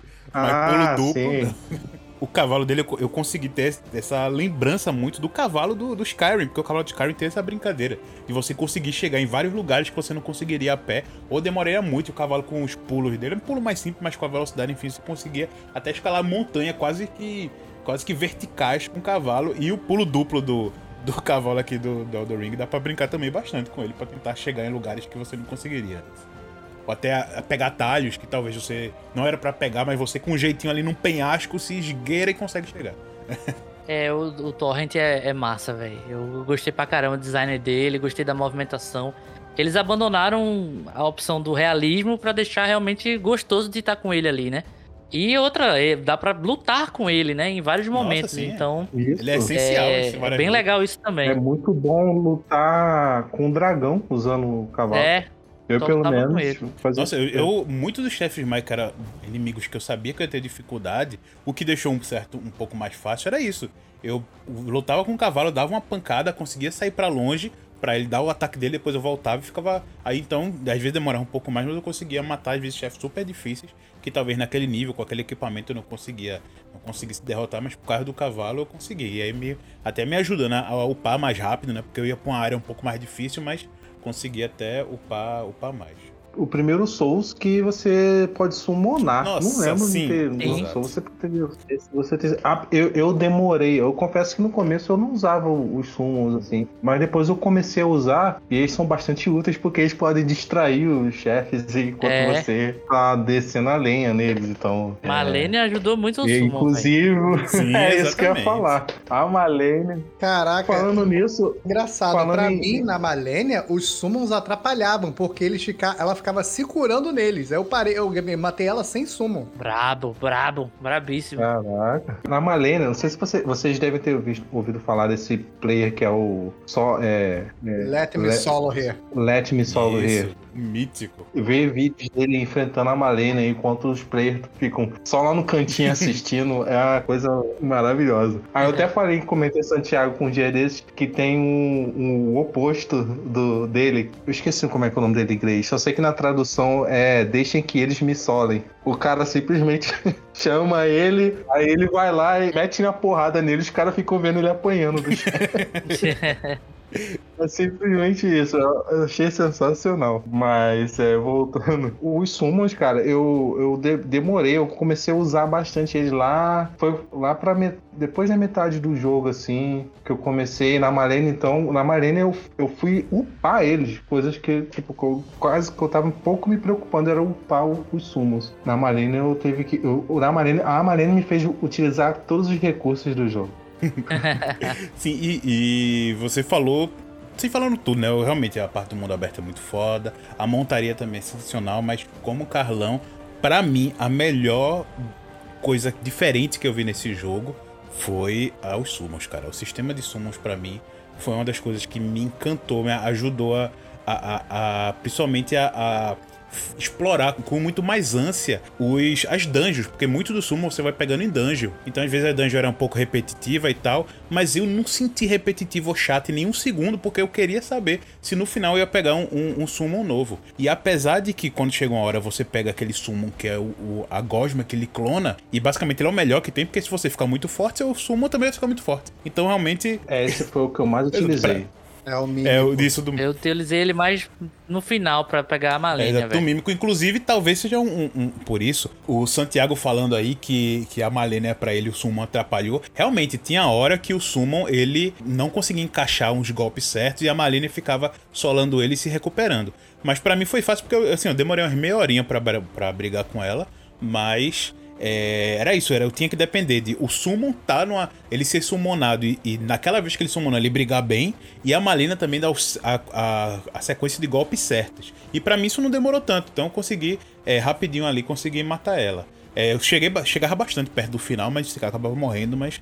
Talvez o que deixasse um Morgoth no começo mais difícil seja porque a gente não tinha Summon ali, né? Talvez com Summon ajudaria a dar uma distraída, porque ele focaram direto assim, realmente ele é bem, bem, bem chatinho. Foi Engraçado. O Morgoth eu enfrentei com o Summon, eu enfrentei com aquele. O magozinho bem é, fraquinho. é, é, o, tem o Summon que você pega naturalmente, É, porque né? tem- O, o, É, o NPC. a, a invocação e É, o invocação, é, o invocação. NPC ali, no caso, invocação é. do O sumo, NPC é é. invocação. Se você parar pra ver agora, é, já tinha no Bloodborne. Não, Dark Souls tem, acho que tem, desde, também no desde os Dark Souls. Demon Souls É, também, tinha. você consegue... Só que aí ele possibilitou você ter uma gama maior, né? É. do- É, do mas é muito isso, assim. nisso vocês invocam, aí o Summon meio que você summona, né? Tem... É quase a mesma coisa, mas acho que dá pra separar, né? Invocar, você invoca ali os guerreiros pra lhe ajudar em certos chefões. O Summon você summona a hora que quiser. E esse é, a- é o legal. E eu gostava dos summons, não por- às vezes pra ajudar num boss ou outro, mas eu gostava muito de colecionar summons, cara, Pra pegar o máximo diferente É. pra brincar, velho, porque Verdade. os summons ele dava Isso é um fã de Pokémon da porra mesmo, viu? Pokémon na veia. E Mas é gostoso, porque cada summon tem a sua particularidade em Exato. si. Como eu falei, o- o- os albináricos ficam dando estrelinha. O, o summon que eu mais gostei de pegar e que eu utilizei muito foi o do cabeça de, de abóbora, cara. É, nossa, ele é muito legal. ele é um berserk, literalmente, né? Ah, sim. Ele é muito bom. E o, o que eu gostava muito era daqueles meio que aquelas marionetes que do nada começam a, a tirar um monte de Ah, flecha, sim, tudinho. sim. Eu usei ele a maioria, velho, das vezes. Foram, foi ele. É, e eu, eu gostava muito de, de, às vezes, pegar, porque, é, como eu falei, cada um tem um seu jeito diferente, porque realmente você sumona o inimigo. Como cada inimigo tem um set de jeito, um set de ataque, de armas diferente, os summons também tem. Isso ajuda também a dar dinâmica para as lutas. Tem, eu lembro agora uma das lutas que eu fiz que foi naquela. Eu, eu não. eu- eu- como eu falo, eu sou péssimo de nome, então eu sei saber tudo e tal, mas nome eu sou horrível pra decorar. Então, naquela parte que você vai enfrentar aqueles alces míticos que estão mortos, que você Sim. enfrenta meio que os espíritos dele. Eu não, não usava o meu, o summon, que era o, o mímico, porque a, a minha estratégia ali não funcionava. Eu comecei a usar os lobos. Porque os lobos se espalhavam mais e deixavam o alce um pouco mais confuso. E aí eu conseguia, de um cer- outra maneira ali, matar ele. Então eu gostava de pegar summons para ficar testando jeitos diferentes de briga para certas ocasiões ou certos chefes para ver qual seria a maneira mais fácil. A maioria acaba sendo mímico, mas um ou outro assim você dava para você conseguir brincar. Às vezes até eu poderia usar um mímico para matar um certo boss, que ficaria fácil, mas eu jogava com outro só para ver uma dinâmica diferente. E realmente acho que esses summons assim deram uma- um ar totalmente diferente pro jogo. Porque assim, acho que no Bloodborne tem, nos Dark Souls também tem. Você invoca os, os- os guerreiros lá para lhe ajudar, mas é um guerreiro humanoide que vai usar uma arma ou uma magia como qualquer outro personagem do jogo. Como se você, tipo, você vai jogar de mago, você vai summonar um mago, vai ser a mesma coisa que você vai jogar, não vai ter nada diferente. Os summons são os NPCs, os NPCs não, são os inimigos do jogo. Então suas criaturas são as criaturas fantásticas, é, zumbis ou fantoches, lobos.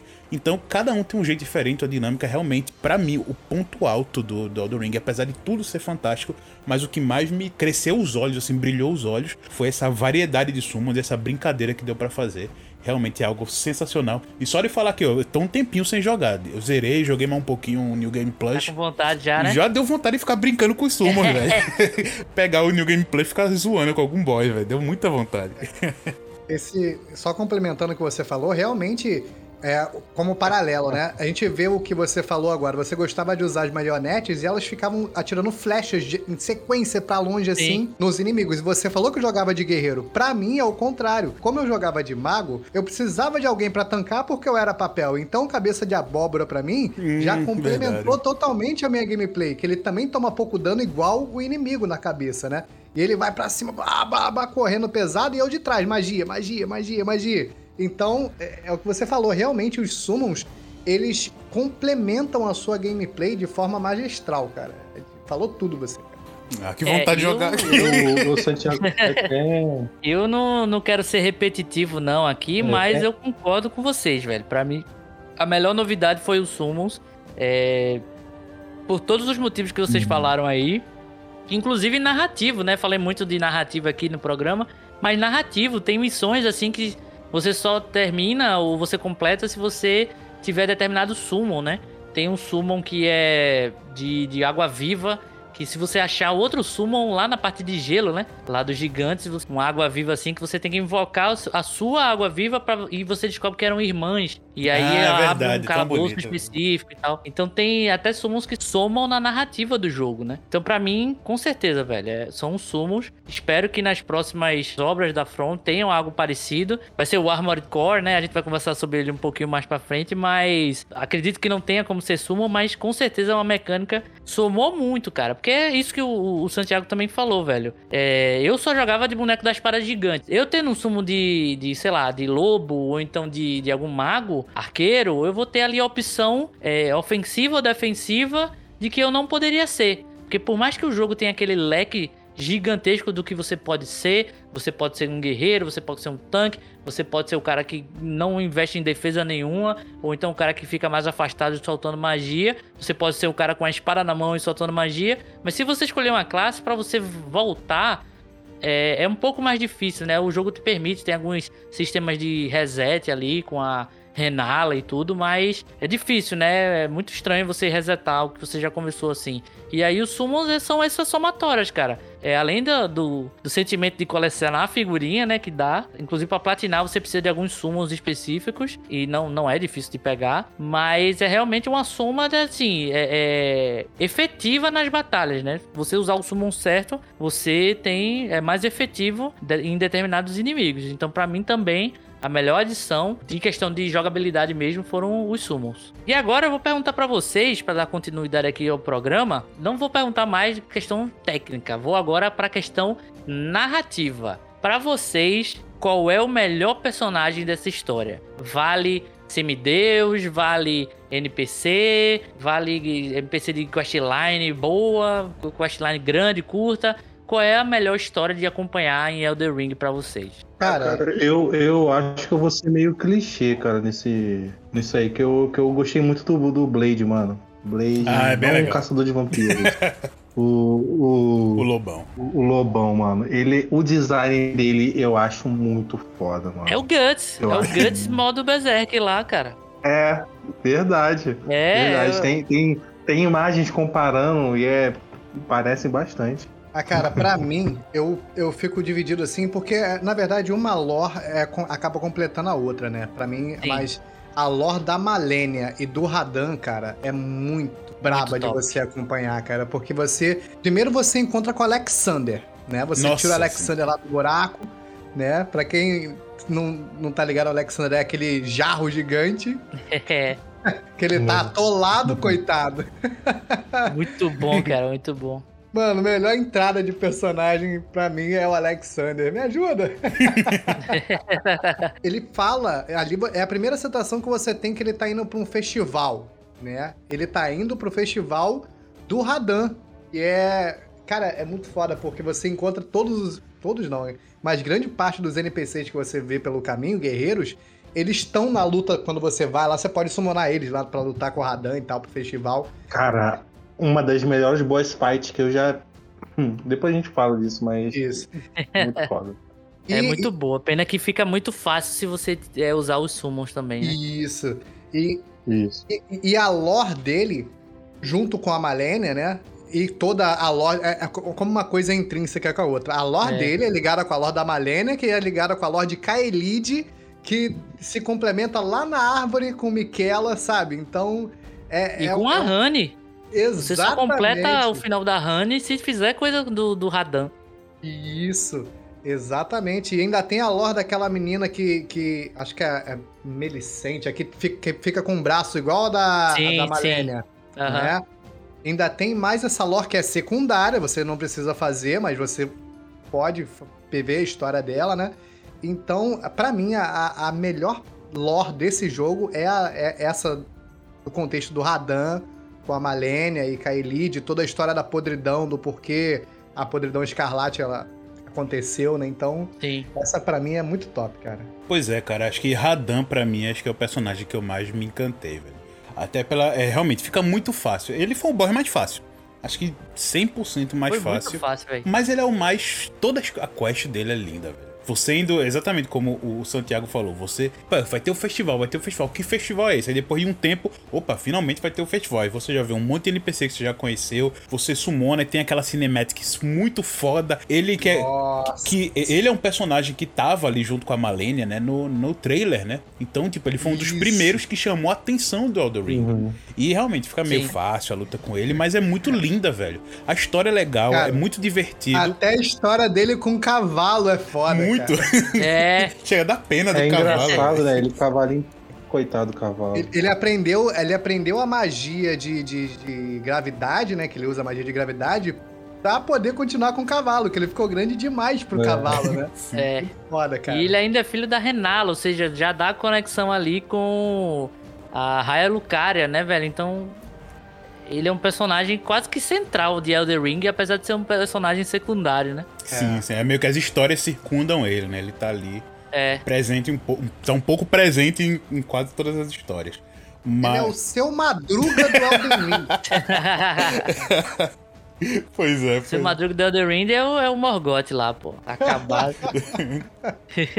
Pois é, mas vocês citaram realmente grandes, grandes. Eu, eu realmente, pra mim, o personagem que eu mais gostei foi o, o Radan, pela, por essa a quest dele ser muito linda, velho. é Muito bonita. A Millicent também realmente é uma coisa muito, muito. É uma história bem triste, né, dela. Então foi até interessante acompanhar. Mas eu vou. Já que vocês falaram desse, eu vou botar outra aqui que também me. É uma personagem super secundária, terciária até. Mas que me chamou muita atenção, porque eu fiquei bem tocado com a quest dela. Que é daquela uma personagem quaternária, quase terciária, lá naquela na mansão do. Na mansão do Rykard, né? Que você enfrenta no final Rykard, o Lorde da Sim, a, Vulcano, né? Isso, que é aquela cobra, a mulher cobra lá, Zoraya. Ah, sim, sim. Que é uma quest super simples, ela tá lá, e aí você começa a ajudar ela, ela se identifica, ela, poxa, eu sou uma mulher cobra, na verdade, eu sou uma outra espécie. E aí você vê que a, a- aquela mulher lá da casa meio que tomava conta dela e, e escondia a origem dela pra ela não sofrer. E aí você ajuda ela a descobrir a origem dela e no final ela acaba morrendo buscando é, é, é, a origem dela, tentando entender um pouco mais da história. Uma das opções, né? É, uma das, Uma das é, opções. foi, foi a que eu, foi a que eu, que eu segui. Achei a mais lógica, ela morreu no final, eu fiquei triste. Mas. Agora, um, um parêntese. Quem de vocês ficava tentando bater naquele guerreirão que ficava atrás da mulher lá da mansão? Não, não, oxi, mas eu nem. Não dava, tava, era desativado, É. né? Eu Era acho que a. desativado. Não É. dava pra eles bater. É, mano, eu nem olho, tentei. caramba, é um soldado do Crisol, meu irmão. Eu odeio esses caras, velho. Aí não dá pra bater. Nossa, Mas, curiosidade, se você derrotar o Rykard e, e for bater nela, matar ela, que ela fica depois comendo o resto do, do Rykard. Isso. Ele é invocado pra você lutar com ele, então dá pra lutar com ele sim. É, e é um inferno, Ah. esses, esses soldados são um inferno. Mas eu acho Os que. Crisol são foda. É, mas que dela foi uma, é uma coisa tão simples, mas por ser tão simples assim, acabou que me tocou, porque eu, no meu caso, né, eu acompanhei aquela mansão Toroshi muito legal. Inclusive, fiquei com medo da, daquele personagem careca lá ser igual o careca do Dark Souls, né? O Patches lá, Mas é, esse- é o Pet. É, É, então, o- é o pé. Sim, mas eu pensei que ele podia ser igual ao Dark Souls. Pô, ele vai me trair, ele vai me trair. Mas no meu caso ele não traiu. Mas ele trai a Não, gente. não, né? Ele trai. não, no começo trai. ele acha que você vai pra um lugar e você. Aí, só que depois ele ajuda. E depois não. não- Não, ele te joga, ele te joga da montanha, esqueceu? Quando tem uns brilhozinhos assim, ele te empurra. Não, mas no, no Elden Ring. No Elden Ring, então, ele te empurra numa certa parte, você vai catando aquelas pedrinhas brilhantes no chão, e ele te empurra pra dentro de uma dungeon. Esqueceu? Tem uma parte Não, é, assim. não, sim, é, é que ele é de uma, de uma tribo de ladrões. Ele é um chefe de negócio de ladrões lá. Mas então, é depois que eu digo. Eu pensei que ele ia me trair, continuar me traindo depois, mas não, depois ele fica. Ele ficou mais, mais quietinho. Quando a gente encontra ele na mansão de novo, ele meio que fica ali ajudando. Se você invocar ele no Radan, ele não faz nada, tá ligado? É. Ele fica pra lá e pra cá até morrer e sair. É, realmente, eu não lembrava do começo que ele era o chefe da gangue dos ladrões lá. Mas é porque eu fiquei mais, mais pegado depois, porque quando eu cheguei nessa mansão, que foi uma das quests, é, não é tão marcante assim, mas pra mim marcou, achei bem legal. Aquela parte toda da mansão lá. Por ele estar lá, eu ficava, pô, ele vai me trair. Ele, ele acabou que não me traiu, eu acho que eu fiquei com essa ideia na cabeça. Mas ele começa traindo a gente, né? Mas depois ele meio que fica quietinho na dele. Cara, pra mim, velho, é muito complicado escolher realmente um personagem, né? Como eu, eu falei, eu realmente estudei tudo que eu podia estudar dessa história. Desde o Godwin ao Godric, a, a Miquela, a Malenia, Radan, Hani, todo mundo, Raikard, todos os semideuses. Eu realmente caí de, de cabeça assim, estudava lore, via muito, muita teoria e realmente eu fiquei apaixonado praticamente toda a, a, história desse, desse jogo, né? Todas as histórias, na verdade, que se interligam, mas cada um tem sua peculiaridade ali. É muito massa.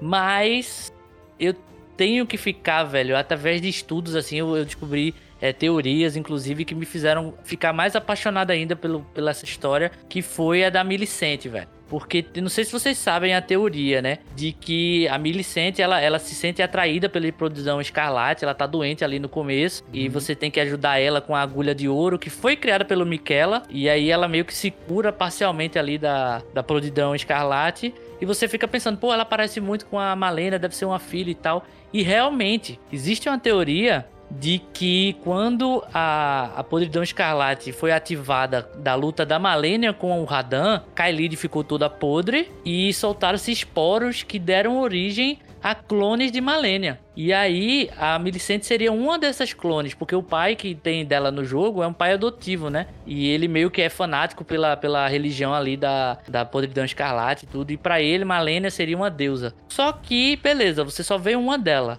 Quando você tá indo pro caminho da, da Malenia e fez as quests da, da Millicent, você tem a opção de, de, de lutar com a Millicent contra as irmãs dela, que são praticamente clones também, ou ficar do lado do, das irmãs e matar a Millicent. Então, de qualquer forma, ela vai lá e desabrocha, né, no final. Qualquer opção, a Millicent morre. Mas aí é fascinante você ver que a Podridão Escarlate estava querendo criar novas Malenas para poder cada, cada uma delas também florescer e aí fazer a, a, tirar, digamos assim, o poder da graça, que no, que no jogo a gente acabou nem falando aqui, mas é a, o Deus em vigor, entre aspas, que está em decadência mas é o deus em vigor mais poderoso, assim, do jogo, principal religião ali do jogo, né? E, e fazer com que a podridão escarlate seja a principal. Porque no, no fim das contas é um grande Game of Thrones, né? É. Que os irmãos estão lutando pelo Elden Ring, Maculados estão lutando também para virar Elden Lord, e os deuses estão lutando entre si pelo poder também, né? Inclusive a Honey tem um final que, é, que ela meio que assume o poder, a chama frenética também.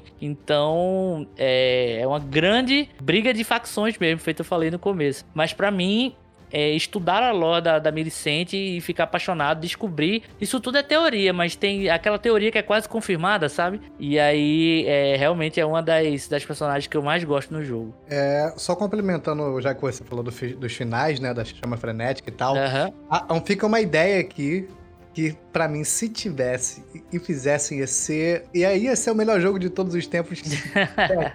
é que se você. Você lembra no PS2, quando você terminava um jogo, você, por exemplo, o Naruto. Se você tinha um save do Naruto antigo, você liberava coisas no jogo mais recente. Sim, sim. Quando eles fizerem o Elden Ring 2, o jogo quando começar, vai ser de acordo com o final que você fez no, no, no, primeiro Elden Ring. Por exemplo, se você fez o final da chama frenética, o começo do Elden Ring 2 do mundo seria dominado pela chama frenética. Cara, ia ser demais, Isso, cara. a trilogia Mass Effect é, é assim, pra quem não, não jogou, não conhece. A trilogia Mass Effect é assim, você... Que é um jogo de escolhas e... Né, você tem, tem consequências das escolhas que você faz no primeiro, tem consequências no segundo, que tem consequências no terceiro.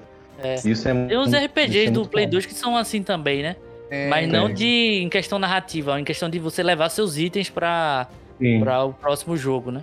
Isso, se eles fizerem essa questão do final que você fez no Elden Ring influenciar no início do Elden Ring 2, cara, aí, mano, shut up and take my money, tá ligado? mas o Thiago, eu vou ser muito triste de te falar isso, mas provavelmente não vai ter isso, cara. É, Provavelmente. eu- Eles, eles nunca fizeram isso com nenhum Dark Souls.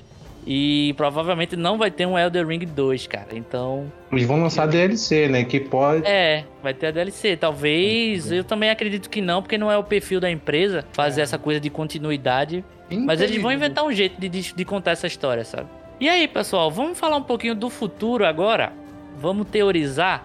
A gente, como dito aqui, né, supracitado, estamos gravando um aninho depois de que Elder Rings foi lançado em 2022. E aí tivemos quase que exatamente um ano depois, foi divulgado a imagem da DLC do jogo, que leva o nome de Shadow of Earth Tree, né, que seria a sombra da Térvore, que é aquela árvore gigantesca. E não saiu muita novidade até agora, quando a gente tá gravando, só saiu realmente uma imagem. E nessa imagem teria aí uma Térvore decadente e uma criança de cabelos dourados. E aí eu queria conversar com vocês sobre o futuro da, da- dessa DLC e também, cara, embalando aí o futuro do da From Software com Armored Core, que é um jogo, é, na verdade o Armored Core, que é quase um trava-língua falar, 6 é uma continuação de um jogo que já tinha na, na From Software, que não era Souls-like, mas que provavelmente vai adotar o Souls-like como sua, sua fun é, funcionalidade principal, né? E aí, como é que vai pra vocês essa, esse momento novo da, da From Software? Tanto em relação à DLC do Elden Ring e o que esperar do, do novo jogo do Armored Core 6? Eu acho que eles não planejavam. é, não planejavam é, lançar a DLC quando eles lançaram o jogo. né? Eu acho que eles é, vieram com a DLC depois do sucesso do, do Elden Ring. É, pelo menos eu tive essa impressão. Eu não sei vocês, mas eu acho que essa DLC pode contar a história de Miquela. Não sei se tenho aquela menina da certeza, imagem. cara. Parece, parece que é a Miquela, né? Será que eles vão fazer igual fizeram no Dark Souls? Que é o lance de voltar no tempo. Tem uma DLC que tu volta no tempo no Dark Souls Sim, 1 o pra Artorias. recontar do Artorias, é, pra contar a história do Artorias. Eu não sei se no Elden Ring vai ter isso, mas parece. Parece. E eu espero que seja uma DLC bem longa, sabe? Igual com a DLC do Horizon, que foi 30, 20 horas de gameplay a mais, assim. Sim. É porque no Elden Ring, né, é, o corpo do Miquela, ele na verdade, ele tá lá na dungeon, atrás daquele cara da lança que fica falando Nihil, Nihil. tá tipo dentro de um casulo, né? É, o, o Mog queria fazer um ritual pra poder isso. fazer a. Ele meio que Uhum. ser o consorte do Miquela, porque o Miquela é o, entre aspas, o filho mais perfeito da América e tal. E ele tinha o Isso. poder de meio que criar uma nova. Uma nova, um novo panteão ali de, de divindade, né? Talvez Bem até um... chatinho esse boss É. também. É, Eu achei fácil, eu achei tranquilo. eu, eu matei ele rápido com o Kamehameha, já tinha pego já. Ah, isso que eu ia falar, mano. O Santiago, ele jogou no- na época de lançamento. Então, esse, esse, Kame, esse Kamehameha tava muito, tava muito roubado. Tava Então, muito roubado. Depois eles nerfaram, que eu fiquei sabendo. Aí é que tá. Pra mim, não foi roubado porque eu, eu não sei vocês, mas teve uma coisa que eu demorei muito a utilizar porque eu nem sabia como utilizar, que eram os elixirs. E o, o- o- a magia do Kamehameha, ela ficava apelona quando você tinha um elixir que você ficava com a mana infinita por tipo, uns 10 segundos. Aí você podia spamar o Ah, Kamehameha direto e matar os boss, mas eu não tinha esse recurso. Então, se eu utilizasse ele direto, eu ficava. Até eu tomar um pote de mana, já era. Ele demora pra castar e tal. Então, pra mim, na minha primeira run, não foi apelão como a galera tava usando. Depois que eu, que eu platinei, que a galera começou a, a utilizar. E depois, quando foi no, New- no New Game Mais, porque eu fui platinar no New Game Mais. Não sei vocês se vocês platinaram na primeira run, mas na primeira run, eu dei Não mole. platinar numa run só, não, cara. Então, mas, mas aí que tá. Tem como platinar se você fizer o save. Save scan. O save scan. Na, upar o save na PSN, sabe? Ah, sim, sim. Aí você consegue alternar os finais. Mas eu tive que platinar. Faltou uma arma. A arma que fica no, naquele corpo do dragão na, na cidade, cara. Que tem, tem um- o dragão que fica caído Sim, em cima sim, da cidade. E em cima da espada dele fica uma arma. Eu não peguei essa arma. E depois, pra, mais pra frente no jogo, né? A cidade fica em chamas e o corpo do dragão, tá ligado? fica soterrado. Eu perdi a arma. Aí eu me fudi, tive que fazer um new game mais. Me fudi não, porque foi gostoso, né? Mas tive que pa- passar todo o início de novo até chegar lá. Quando eu peguei a arma, apareceu a platina lá. Inclusive, foi o único jogo que eu platinei na minha vida. Foi o Elden Ring com gosto. Caramba, velho. É. Mas já, já falando aí do, do, do futuro, né? Eu não conhecia, vocês citaram aqui esse Armored Core. É, eu não conhecia o jogo, vim dar uma olhada aqui nas imagens. As imagens são bonitas do game, não, me, até me atraiu. Não é uma temática. Parece ser uma temática futurista, né? É. É de mecha. Os like com robô Eu- gigante, cara. Eu cheguei a dar uma olhada nele uma vez só, acho que no, no PlayStation 2. Ele é Achei- um jogo de mecha de, de ação. É, achei bem interessante. Talvez eu, eu acompanhe. Se vier no gênero né, Souls-like, puxado pelo Elden Ring, eu vou dar, vou dar uma chance tranquilamente. Agora, quanto ao futuro do, do Elden Ring, eu espero que tenham mais DLCs, né? Eu concordo com o que o Jean falou, que a princípio eles não tinham essa DLC planejada. A única coisa que eu tenho certeza que eles tinham planejadas eram os, os PVPs, foi lançado bem depois, né? Agora tem pouco É. tempo. É. Até porque o jogo é cheio DLC, de. O jogo é cheio de arena. E as arenas são vazias, né? Não tem nada lá, não dá pra entrar. Isso eu acho que era programado deles. Exatamente, porque na, na minha primeira run, é, eu cheguei lá onde tem um, um- um Alexander gigante, que tá na Sim. porta de uma arena. Eu tentei entrar de braço cruzado, eu tentei de tudo. Tudo pra entrar, eu falei, não tem Também. como entrar. Vai ser alguma coisa. Aí aquilo ali se tornou uma arena depois, então... Isso com certeza eles já tinham planejado. Agora, essa DLC eu acho que foi devido ao, ao sucesso, ao, ao prêmio do, do jogo do ano e tal. E espero que tenham mais, até porque isso faz o jogo viver por, por mais tempo, né? Sim. Até porque foi lançada a imagem, mas foi dito assim: a DLC está em desenvolvimento. Não é que vai lançar agora, né? É. Tá em desenvolvimento. Exato. A- Inclusive, o Armored Core vai sair antes da DLC do, do Elden Ring. É, a Armored Core vai sair É? agora no final do ano, pô. Segundo semestre. Isso. Ah! É, por isso, tipo, eles, eles já divulgaram o trailer finalzinho do ano passado na, na, na Game Awards e vai ser esse ano já. Então, e a DLC mandaram a imagem e estamos planejando, estamos fazendo. Então, realmente, Aqui o que eu tô vendo Caramba, aqui velho. é o Armored Core tá com a janela de lançamento entre os meses de setembro e outubro, que foi anunciado pela. sim, a gente po- pode adiar uma coisinha ou outra, mas tá perto, É, tá bem perto, tá bem perto. Vai repetir o que aconteceu ali com Bloodborne e Dark Souls 3, né? Que foram lançamentos até similares, assim, a data. É, então. é, É. eu acho que. Espero que tenham muitas DLCs pra frente aí, porque nosso Eldão da massa merece.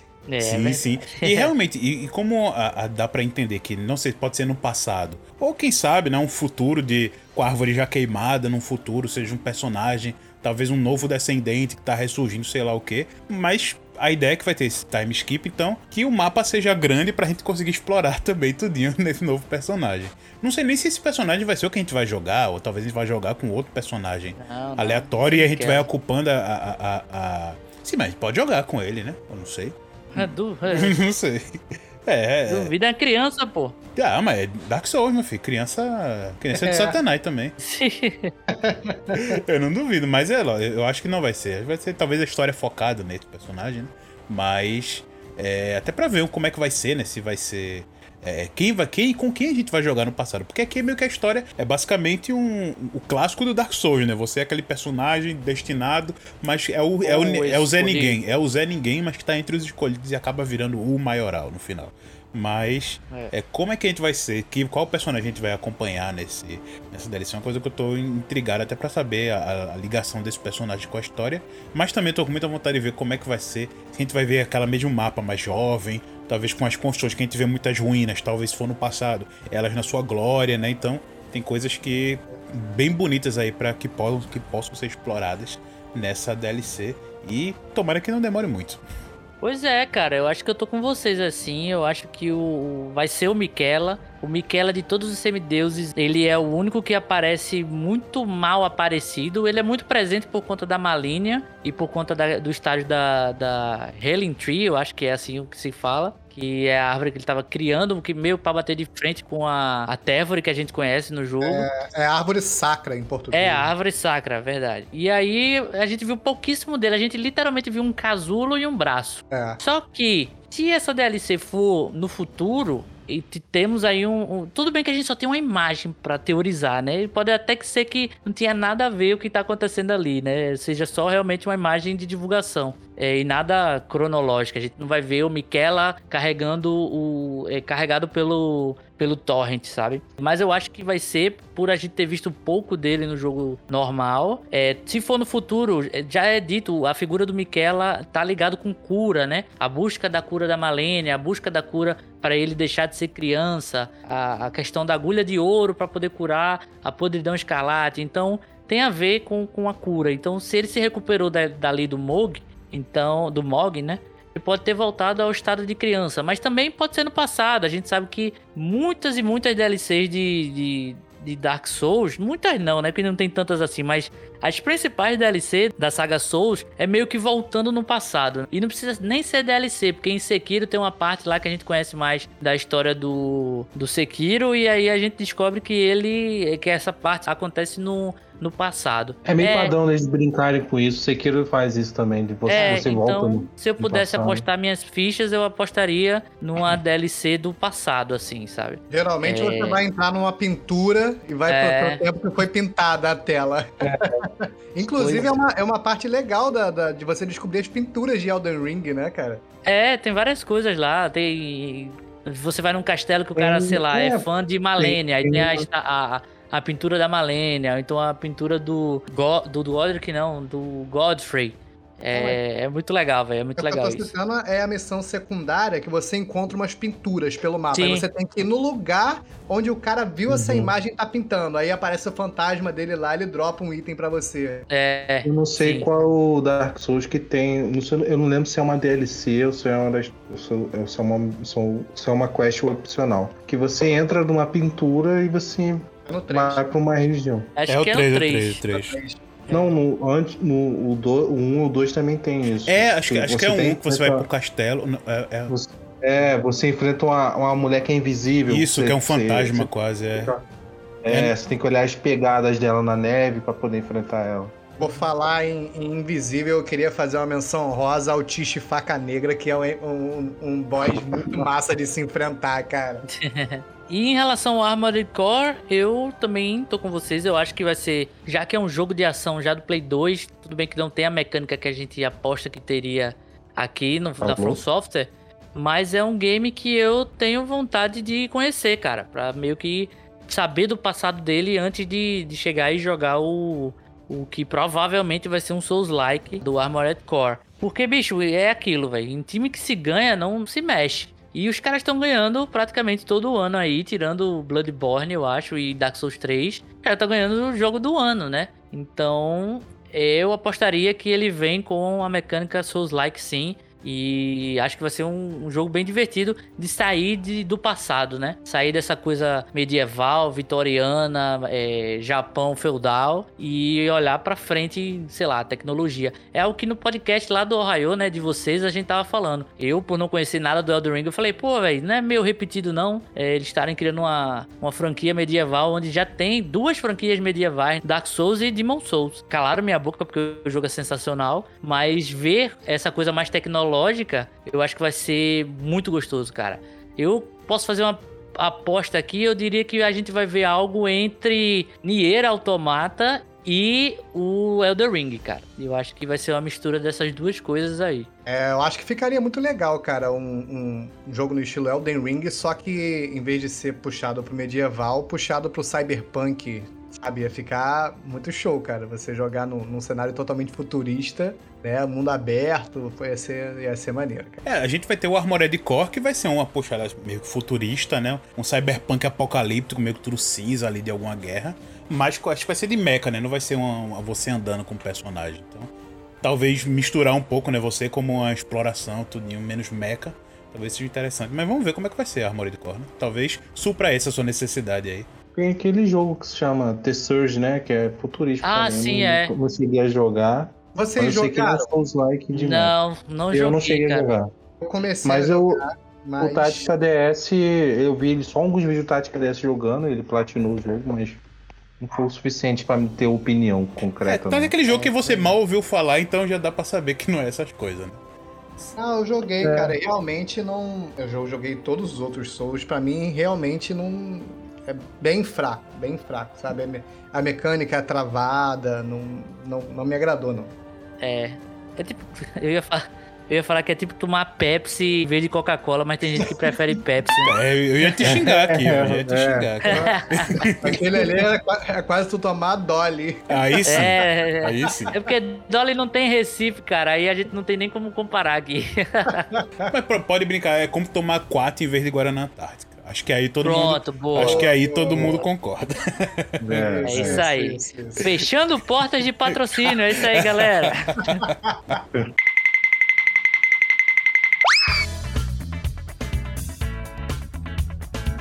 Chegou a hora, pessoal, das notas em patolas. Vamos lá. Primeira premiação aqui de notas em patola do ano para um jogo. Um jogo do ano passado que tá fazendo aniversário, mas tá valendo, né? Tá valendo. Então vamos lá. Quantas patolas 0 a 10 vocês dão para Elden Ring? Cara, pra mim, Elden Ring se tornou o segundo jogo mais. Segundo jogo da minha vida, sabe? Só, ele não conseguiu passar pra mim o Final Fantasy XII, mas tá ali pau a pau, sabe? Em questão de, de Souls, like. Ele é o melhor pra mim, como já foi dito aí pra trás no cast. E pra mim, eu dou 9.5, cara, pra, pra Elden Ring, cara. 9.5.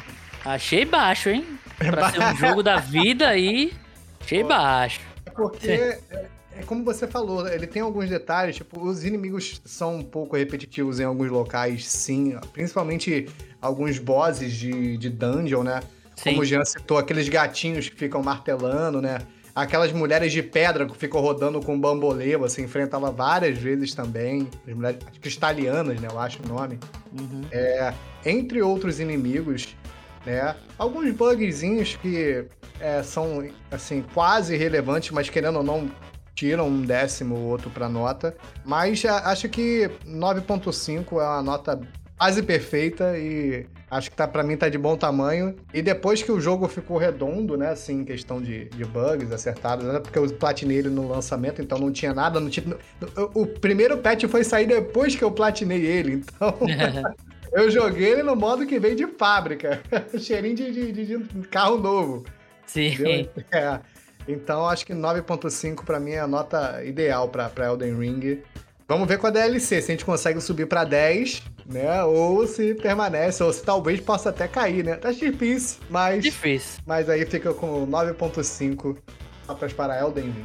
Boa. Elden Ring, pra mim, com certeza tá na lista dos melhores games que eu joguei dessa. Diria que geração. É, Eu, eu- foi, um jogo assim que, que, que realmente eu ia pro trabalho. Eu falei né, que, eu, que eu fui jogar nele quando iniciou o projeto lá da, da empresa. Então eu ficava no trabalho e pensando, cara, não vejo a hora de chegar em casa e jogar Elden Ring. Tipo, são poucos jogos que. Poucos não, tem, ma- mas é. jo- Os jogos que importantes pra mim que fazem fazem isso. Elden Ring fez isso comigo, The Last of Us fez isso comigo, Final Fantasy VII Remake fez isso comigo. E o Elden Ring ele entra na minha lista de melhores jogos assim que da minha vida, sabe? Junto com Mass Effect, The Last of Us, é, Final Fantasy, Zelda. E ele tá ali também nessa lista. Então, pra mim, assim, Elden Ring eu dou um 9. Eu tiro esses um ponto justamente Boa. por conta de algum. De alguns chefes, assim, que eu concordo que é repetitivo. Eu, são chefes até, até que eu encontrava, assim, num, numa- num momento mais tardio no jogo. Que, eu, que eles já eram chefes que eram bichos normais e apareceram pra mim como um boss. E vou, tipo, matava ele com dois tapas, assim. É. Que eu já encontrava ele já tardio no jogo, né? E, e- então, assim, por conta desses, dessas paradas, desse- desses probleminhas, eu, eu, eu tiro um ponto pra, pra, pra Elden Ring, mas é, mas é aquilo, o jogo é incrível. É, ele vale, ele não é de forma alguma subestimado. Ele, ele é cumpre aquilo que ele prometeu e espero que mais para frente a minha nota possa subir, que ele se torne um jogo perfeito. Pois é, meu irmão, estou achando as notas dos nossos convidados muito baixas aqui para Elden Ring. Eu não estou, estou sentindo Não é assim, elogio, elogio, elogio coisa- na hora da nota é agressivo. como assim? É, tipo, muito bom, nota 2. Pô, Cara, eu, eu acho que Elden Ring foi novamente um, um reforço, assim, de que a narrativa, a história, ela supera qualquer gráfico, qualquer problema de gameplay, qualquer coisa é, que um jogo pode ter, né? E, logicamente, tem jogos que são focados na sua jogabilidade, então você não realmente não pode cobrar uma narrativa dele. Mas quando se tem um Elden Ring no mercado, cara, e, e, assim, é uma história que você pode ficar apaixonado por ela por tantos e tantos e tantos dias, meses, anos. É, A gente tá aqui há, há, há um ano depois que o jogo lançou e tem canais no YouTube de gente produzindo conteúdo quase que semanalmente ou então diariamente sobre o, jogo ainda e as possibilidades não se esgotaram. Eu fico imaginando como é a mesa de criação desse, desse, desse produto, sabe? O que quanto os caras devem dar o, o máximo deles para criar algo que fica no imaginário das pessoas, assim, sabe? Então, eu acho incrível isso. Eu acho que Elden Ring faz isso com perfeição, mas como ele também é um game e tem a questão da jogabilidade é, é muito em evidência, ele realmente tem probleminhas de repetição aqui e ali, mas que é, de forma alguma vai tirar o mérito de ser um jogo incrível. O Bloodborne pra mim tá na frente por questões emocionais, por questão é, é, é, É. De, de excelência mesmo. É um, pra mim é um produto mais bem acabado, mais bem fechado. Mas se não fosse isso, o Elden Ring seria muito superior realmente ao Bloodborne. Então, eu tô muito esperançoso pra ver a DLC, pra entrar novamente nesse universo do Elden Ring, de entrar novamente nas teorias, nas discussões, reacender aquela chama. Não é Dark Souls, mas reacender aquela chama de, de teorias que não se apagou, mas tá louca pra, pra que botem gasolina nela e exploda novamente, sabe? Com conteúdo e teoria sobre esse, esse universo incrível, assim. E também tô muito esperançoso pro futuro, né? Com Armored Core, pra ver é, essa paixão nos meus olhos e para essa série nova também. Então, por tudo isso dito, eu vou dar 9.8 patolas deliciosas para Elden Ring da From Software. é, é, ô Gui, Oi? Gui, rapidinho. É, posso fazer uma pergunta um pouco polêmica pra você, especificamente pra você? Pode, pode. Elden Ring ou Breath of the Wild? Ah, Elden Ring. Ring? Me Cara, eu- surpreendeu. ele fez isso porque ele sabe que eu. porque eu acompanho o Gui, eu sei que ele é muito fã da Nintendo, muito fã de Zelda, então eu fiquei surpreso aqui. Não, cara, o Zelda é a minha franquia favorita da vida. Mas assim, o Breath of the Wild é um jogo incrível, mas tem muitos defeitos, cara. Muitos defeitos, assim. O mundo que eles criaram é incrível, mas assim, é, é- por muitos momentos ele é um mundo vazio. Sei que tem a temática do jogo, ele, ele pede isso do jogo em algum momento, é essa coisa mais de vazio. Mas o Elden Ring é muito superior ao Breath of the Wild, cara. Tomara que o Tears of the Kingdom não seja, né? Mas eu quero só jogar jogos fodas, velho. Se tiver no mesmo nível já tá bom. Mas Elden Ring pra mim é melhor do que Breath of the Wild. Apesar de eu amar Zelda, né? Agora se você falasse assim, e Majora's É, e Mask? Aí Majora's eu já dizer, "Ih". Aí Aí a gente vai ter que ter outro emoção, podcast pra falar sobre isso. Pois é, cara. Elden Ring, ele foi o jogo que trouxe um pouco de tudo de bom que eu vi, assim, nos jogos que eu acompanhei da franquia da From Software, do Souls-like. Juntou isso tudo nessa maravilha que a gente tá conversando aqui há mais de uma hora. E é, não tem como eu não ficar, ter ficado tão impactado por um jogo desse. E que, há mesmo alguns meses depois de zerar, ele continua maturando, melhorando, descobrindo mais histórias. Às vezes o pessoal descobre uma coisinha aqui, outra ali, vendo algumas outras coisinhas que eu não consegui achar quando eu joguei e deixando cada vez mais rica esse mais rico esse jogo, esse universo que foi criado. Os speedruns estão sempre se reinventando. Sim, né? Os speedruns. No começo a gente fez a brincadeira de zerar com tapete. A, a menina que zerou com tapete não foi só zerando com tapete. Ela zerou dois jogos ao mesmo tempo. Um jogando com tapete e outro jogando na mão. E, e, e, esse vídeo que viralizou foi ela matando a Malenia. Matando a Malenia com os pés e ao mesmo tempo com a mão em, dois, em duas telas diferentes. Numa tela jogando com tapete, jogando com o pé e outra na mão. Ou seja, é, o pessoal é muito doente, velho. o Soul Like ele, ele, ele desperta essa doença nesses seres humanos raros que ficam intocados durante anos. Uma coisa que ele já não é difícil, né? O pessoal quer dificultar mais ainda. Exato. Mas isso é uma das coisas bem divertidas do Souls Like, né? As pessoas ficam intocadas nas suas tocas por anos até sair um Souls Like e agora vou desafiar esse jogo. Mas é outra charme aí desse jogo. E tem seus defeitos, tem seus problemas, mas como eu falei, esse jogo ele para mim foi tudo que eu já gostava no Souls Like e juntou e fazer um jogo incrível de mundo aberto e traz experiência incrível. Então eu vou ser o cara que as minhas notas já é mais ou menos assim, eu não consigo dar muitas vezes eu mudo uma coisa ou outra, mas eu lembro que no a gente falando lá no, no programa do, do Ohio, que ouçam lá, eu não dei 10, mas aqui eu vou dar 10. Porque ah, eu, eu vou ser o cara de dar 10. Porque não tem como, cara, não tem como. Eu, eu já acho incrível esses Souls.